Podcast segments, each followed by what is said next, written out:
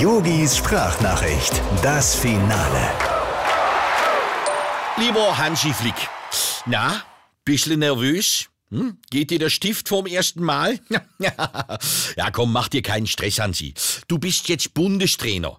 Ich mein, da wo man bei den Bayern für eine Niederlage ausgepeitscht wird, da gibt's beim DFB höchstens ein gelangweiltes Achselzucken. Ja, und dein Jungfernkick heute gegen den Fußballriesen Liechtenstein, der sieht ja nicht unbedingt nach einem Durchmarsch aus. Ja? Der Müller und der Neuer fehlen dir. Oh, fast sieht's nach einer späten Rache der Bayern aus. Ja, ja, Hansi, du hättest einfach bei deinem Abgang in München keinen Stinkefinger mit deinen Reifen auf dem Parkplatz burnen sollen. Mit sowas können die Bayern ganz schlecht umgehen. Aber du, ich kümmere mich doch um dich. Hansi, das Wichtigste für dich ist jetzt einfach, dass du vorm Anpfiff schon die Ausreden fertig hast, warum ihr das Spiel gar nicht gewinnen konntet.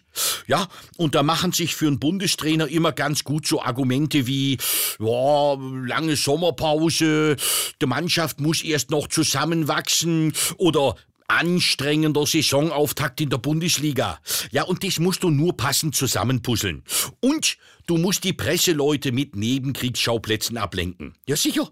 Wenn die in so einem TV-Studio nur lange genug damit beschäftigt sind, welchen Espresso sie dir fürs Interview hinstellen sollen, dann vergessen die darüber komplett die wichtigsten Fragen zu stellen.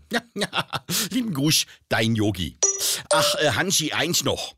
Falls du dich nachher fragst, wer dir diese Schultüte in deinen Spind gestellt hat, ich konnte es mir einfach nicht verkneifen.